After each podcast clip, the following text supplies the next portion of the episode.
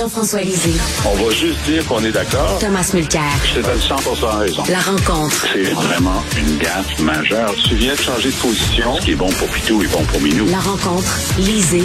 Mulcair. Alors, Tom, je vais faire un lien entre deux textes. Ton excellente chronique aujourd'hui dans le journal en disant que Poiliev ne profite pas des gaffes de Trudeau et un texte dans le Globe and Mail aujourd'hui qui affirme, on sait qu'il y a trois, euh, il y a trois membres du Parti conservateur qui sont allés rencontrer Mme Christine Anderson. C'est une politicienne d'extrême droite en Allemagne. Euh, Monsieur Poiliev a été critiqué, puis il a dit, écoutez, on ne connaissait pas vraiment les points de vue, les, les, opinions de Mme Anderson. Elle a donné une entrevue et elle a dit, je m'excuse, mais les opinions sont très connues. C'est n'importe quoi. Ce que me dit, euh, ce que dit Monsieur ça n'a pas de sens. Donc, ceci explique cela. Hein, le fait que, justement, il n'arrive pas à profiter des gaffes de Trudeau, comme tu l'écris, c'est peut-être à cause, justement, ses accointances avec euh, une certaine droite radicale.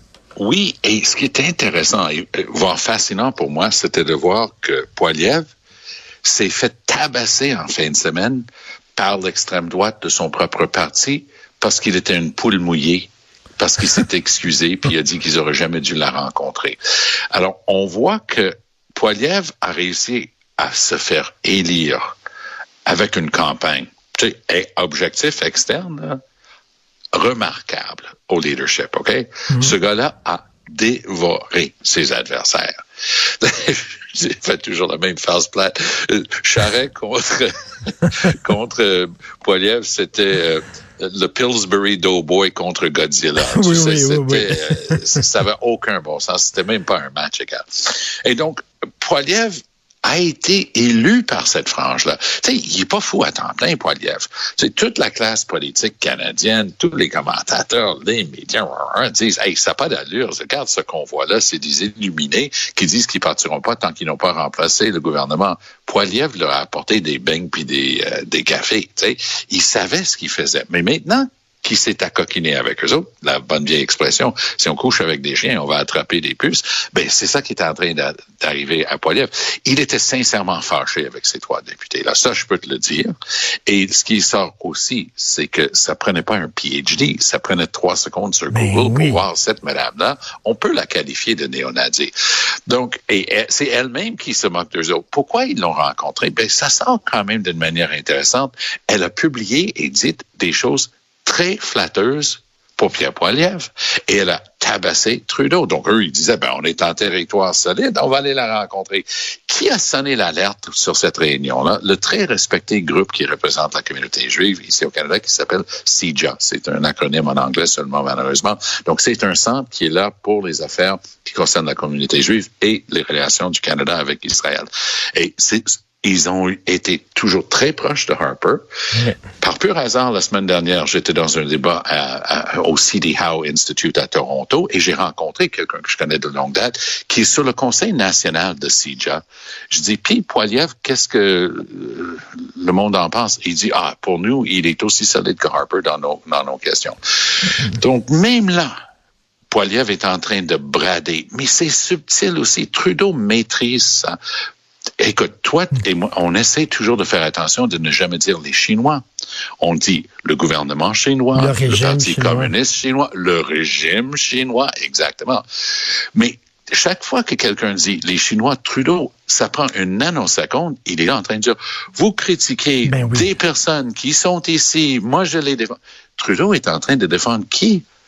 1,8 million de Canadiens et Canadiennes d'origine chinoise. Et eux, ils entendent le soutien de Trudeau et ils disent, hey, l'autre est contre nous autres. Mais, mais, donc, Poiliev maîtrise pas l'art d'utiliser de la subtilité et de la nuance dans ses conversations. Donc, euh, Jean-François, les gens euh, peut-être commencent à décrocher Justin Trudeau, mais pas assez pour voter Poiliev. Parce que, écoute, là, je lis dans le Globe and Mail que cette dame-là, Madame euh, Anderson, a déjà trivialisé, c'est-à-dire banaliser le régime nazi. C'est pas rien, là. Oui, tout à fait. Ben, écoute, euh, il y a des hauts et des bas. Hein. Il y a euh, en janvier euh, et début février, Poilier était en avance dans les sondages. Enfin, le Parti conservateur était en avance dans les sondages sur les libéraux et les, sites de projection de sièges disaient que ben, la, plus forte probabilité, c'était un gouvernement conservateur minoritaire. Là, depuis euh, depuis l'entente sur la santé, en fait, il y a un genre de, renversement de, de, la situation où euh, il y a plutôt une égalité statistique ou une légère remontée des euh, légère remontée des, des, des, libéraux. Alors, regarde, moi je pense que on, on, est dans une vraie bataille entre Poiliev et Trudeau et on va avoir beaucoup d'épisodes avant d'arriver à la finale qui va être l'élection. là, je pense qu'on n'a pas encore dans les sondages l'impact euh, de l'affaire chinoise. Là, il y avait un sondage ouais. hier qui montrait qu'une très grande majorité de, de, Canadiens considéraient que le gouvernement canadien de Trudeau était trop euh, était trop euh, mou face euh, au régime ouais. chinois. Euh, et à mesure que ça va continuer, ben, il va peut-être y avoir un, un renversement de situation. Mais c'est une vraie lutte à deux euh, pour la prochaine élection. Euh, Tom, je ne sais pas si tu as lu euh, la chronique de Philippe Vincent Foisy euh, aujourd'hui. OK, mais il dit, il dit, il a lu le rapport, lui, le fameux rapport des hauts fonctionnements, oui. hauts fonctionnaires. Il dit, ce n'est pas acheté aux déchiqueteurs, là. Il dit absolument pas. Il dit, il y a des choses dans ce rapport-là qui doivent être, qui doivent être prises au sérieux. C'est-à-dire qu'on arrive avec, en, en, ce qu'on dit, c'est que Bon, ça n'a pas changé le résultat des élections, mais oui, il y a eu de l'ingérence, ben oui. effectivement. Et voici les mesures qu'on devrait adopter euh, pour essayer de, de, que ça ne, euh, ça ne se recommence pas, ça ne se répète pas. Et euh, ben, c'est bien beau la commission d'enquête publique, mais en attendant, peut-être qu'on devrait effectivement se pencher oui. sur ces mesures-là. Euh, tout à fait. Et il y a deux rapports. Il y a un rapport qui a été fait justement par trois fonctionnaires et qui a été révisé et, et commenté pour le bureau du premier ministre, soit en fait le, le bureau du conseil privé par Maurice Rosenberg c'est lui qui présidait la Fondation Pierre Trudeau, qui aussi est dans les nouvelles aujourd'hui parce qu'ils ont été, ils ont décidé de retourner oui, ben des oui. centaines de milliers de dollars qui avaient été reçus de quelqu'un proche du régime chinois. Alors oui, euh, il, y a, il y a des choses à regarder là-dedans et à retenir, mais il faut faire très attention parce que ce qu'on ce qu'on voit, c'est que certains médias, notamment les médias qui appartiennent au gouvernement du Canada et aux Canadiens, ont tendance à relier la première ligne suggérée par le gouvernement libéral. Première ligne suggérée, il n'y a pas eu d'effet sur le résultat de l'élection. Mais justement, il y a plein de choses là-dedans qui tendent à démontrer qu'il y a eu des changements de résultats dans de nombreux comtés. Il faut analyser ça. Et c'est pas, mm. c'est pas parce qu'ils ont, ils suggèrent ça comme ligne qu'on est, on peut faire l'économie de le regarder. J'étais en onde euh, mardi avec Lisa Raitt, l'ancienne vice-première ministre du Canada. On fait un panel ensemble à, à CTV New Channel. Et euh, la personne qui, qui mène euh, l'émission et, et, qui est super expérimentée, elle dit, bah, bon, voilà, ça n'a pas changé les résultats. Elle dit, un instant, là, il faut lire ce qu'il y a dedans. Et, et donc, elle, tout de suite, elle a fait un travail pour de resituer le débat et dire c'est pas parce que le gouvernement veut affirmer que ça n'a pas changé le résultat, que même ça, ça a été analysé froidement et objectivement. Qui plus est, il y a eu de nombreux comtés où ça a été affecté et on veut aller au fond de cette histoire-là. Et c'est pour ça que c'est tellement frustrant de voir Trudeau en train d'essayer de traîner les pieds. Il va, il va se faire lapider Mais... s'il ne donne pas une commission d'enquête. Il va être obligé de le faire. Pour moi, la seule chose, Richard, en ce moment, il est en train de staller parce qu'il cherche la personne qui mmh. va nommer pour mener l'enquête. Et Jean-François, je lisais Michel David aujourd'hui dans Le Devoir qui revient sur le sondage léger concernant les intentions de vote au Québec et qui dit, ben, les jeunes continuent de bouder le PQ, les jeunes votent encore en masse Québec solidaire. Comment on peut aller chercher ces gens-là? C'est la question qu'on se pose au PQ depuis quelques années quand même. Ouais, euh, tu sais, on a cette conversation-là, je pense, à tous les six mois. oui, euh, ouais, ça ouais, n'existe pas les jeunes. Il y a des jeunes et la majorité des jeunes, les 18-24 ans, par exemple, qui est la, le segment dans lequel euh, Québec solidaire est le plus euh, populaire, il y a 60% d'entre eux qui ne votent pas Québec solidaire. Hein? Alors donc, on peut dire, les jeunes boudent Québec solidaire. Parce que où est-ce qu'ils sont les jeunes? Ben, ils sont d'abord à la CAQ, comme la majorité des francophones. Enfin, 46% des francophones votent pour la CAQ. Euh, il y en a qui sont au Parti libéral, il y en a qui sont chez les conservateurs, puis il y en a qui sont au Parti québécois. Alors, écoute, la, nouvelle du, du sondage d'hier, c'est que la souveraineté a pris six points euh, depuis que euh, Paul Saint-Pierre Plamondon est là. Point, c'est beaucoup. Et euh, chez les francophones, ben, c'est 48% des gens qui disent qu'ils voteraient oui à un référendum s'il avait lieu aujourd'hui. C'est un niveau qu'on n'avait pas atteint récemment. Alors c'est sûr que la première partie des, euh, des nouveaux euh, convaincus, ce sont euh, des décrocheurs qui raccrochent, c'est-à-dire des baby boomers qui étaient pour le oui avant, qui ont, qui ont déserté, puis qui là regardent PSPP, puis regardent la situation, puis disent ben finalement, je, reviens à cet amour-là. Alors c'est ça la, situation. Maintenant, l'autre question, c'est que puisque le parti le plus populaire chez les très jeunes est QS, et les souverainistes, et qui existe depuis dix ans, comment ça se fait qu'ils réussissent pas, eux, à convaincre la cohorte dans laquelle ils sont les plus, euh, les plus forts à être souverainistes. Il y a une job qu'ils font pas, parce que le PQ, donc, c'est le parti des baby boomers, ben là, ils font leur job, à les ramener à la souveraineté. Alors, que fait QS s'il est vraiment souverainiste? Euh, Tom, quand même, la moitié des francophones appuient la souveraineté. Euh, tu vois ça comment?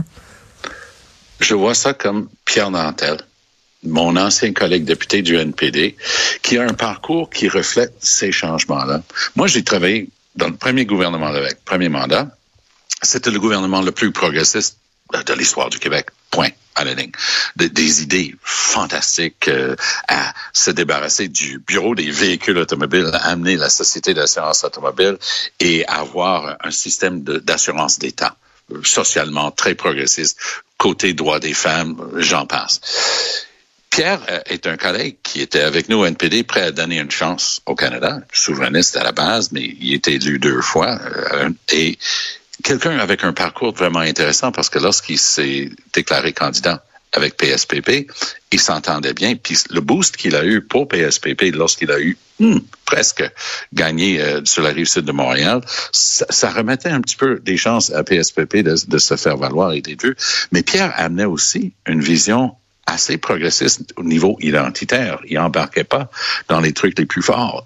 Et, et, et pour moi, il représente un petit peu la personne qu'on cherche au Parti québécois en ce moment. Quelqu'un qui a une mémoire du côté très progressiste des deux gouvernements Lévesque, qui peut-être regarde ce qui s'est passé, déficit zéro, Lucien Bouchard, tout ce qui s'est passé après, un, un, vraiment un changement de cap pour le Parti québécois. Et oui, la formation de Québec solidaire, c'était pas à partir de rien. C'était tous ces gens-là qui disaient, ben non, un instant, le Québec que je veux bâtir, indépendant, va être un Québec très progressiste. Donc, c'est ce débat-là, cette bataille pour l'âme euh, souverainiste ici au Québec qui fait que les forces souverainistes sont encore très scindées, presque à égalité. Et peut-être il existerait la personne qui va pouvoir les mettre ensemble parce que la force vive que représente la souveraineté, représente tout près de 40% des Québécois. Mais, mais, mais Tom, euh, Pierre Falardeau disait la souveraineté se vaut en soi, c'est une cause honorable en soi. On n'a pas besoin de l'arrimer à une cause qui serait meilleure qu'elle. C'est-à-dire, euh, on, on veut pas une souveraineté de gauche ou une souveraineté de droite. On veut une souveraineté, point. Soit. Mais lorsque le mouvement qui a commencé et qui a finalement arraché un bout au Parti québécois, c'était à cause de frustration de ne pas être entendu et de ne pas avoir une place. Et ils se sont dit, ils se disent souverainistes, mais est-ce que je peux juste dire que c'est peut-être souveraineté molle? De toute façon, parce qu'il y a tellement de, de jeunes progressistes, souvent au fédéral, des libéraux, souvent de la communauté anglophone qui ne voteront jamais à tout, jamais, jamais, jamais pour la souveraineté, mais et, ils, sont, ils appuient PS, ils appuient Jean-François, la, la, la, moitié des francophones qui appuient la souveraineté, est-ce qu'ils ils veulent que le Québec devienne un pays ou ils veulent, ils ne veulent pas enterrer l'option souverainiste, ils veulent la garder en vie pour pouvoir mieux négocier avec Ottawa, selon toi? Écoute, euh, il y a autant de raisons d'être souverainiste que de gens qui se disent souverainistes. Et puis, on sait qu'il y a une base de gens qui sont, disons, euh, il y a toujours 25 des Québécois qui veulent la souveraineté comme Falardeau. C'est pour la liberté. Ils veulent la liberté, puis on, on, se débrouillera avec tout ce qui arrivera après. Et ensuite, on a beaucoup de souverainistes euh, utilitaristes. Euh, mmh, C'est-à-dire des mmh, gens qui se disent, ben moi, euh, qu'est-ce que ça va me donner? Euh, je pense que ça va être mieux. Euh, j'ai eu de la difficulté à avoir mon passeport. C'est la faute du fédéral. Si on avait des passeports québécois, ça irait mieux. Là, s'ils essaient de renouveler leur permis, ils deviendront cette semaine leur permis de conduire. Peut-être qu'ils vont devenir fédéralistes. Et on en a un, certain nombre qui réagissent à la situation politique. on s'est fait insulter par le Canada huit fois dans les deux derniers mois. On peut pas être dans une place qui ne nous respecte pas. Bon, il y a toutes sortes de raisons d'être souverainiste. Puis il y a aussi euh, le fait est-ce qu'on fait confiance à la personne qui est en ce moment euh, le, modèle, le leader souverainiste? Puis c'est clair qu'en ce moment, la personnalité politique la plus euh, la plus aimée au Québec, c'est Paul Saint-Pierre Plamondon. C'est-à-dire que son, son taux de, de, on appelle ça le taux de pas de satisfaction, là, mais lorsqu'on additionne des opinions favorables moins les opinions défavorables, c'est celui qui euh, qui est le plus apprécié par les Québécois. C'est fort. Le gars, il y a juste trois députés, puis il est le plus populaire. Alors donc tout ça, tout ça, ça se met ensemble et ça ça, ça met à la fois le PQ et euh, la souveraineté euh, sur une pente ascendante, une pente douce, une pente lente, mais une pente ascendante. Moi, je, je, je, riais parce que ça me rappelle une conversation avec ma belle-mère. Lorsque j'étais élu une deuxième fois avec le NPD, puis il y avait des sondages sur justement le degré d'appréciation des, des politiciens et tout ça. Et moi, j'étais en haut d'une liste. Ma, ma belle-mère était impressionnée. Elle dit, mais c'est quoi la liste? Ben, j'ai dit, c'est la liste des politiciens les moins impopulaires. Parce que c'est un peu ça. On prend le côté favorable, on déduit le côté défavorable et on te donne un score. Merci à vous deux. Euh, bonne journée. On se reparle demain. Bonne journée.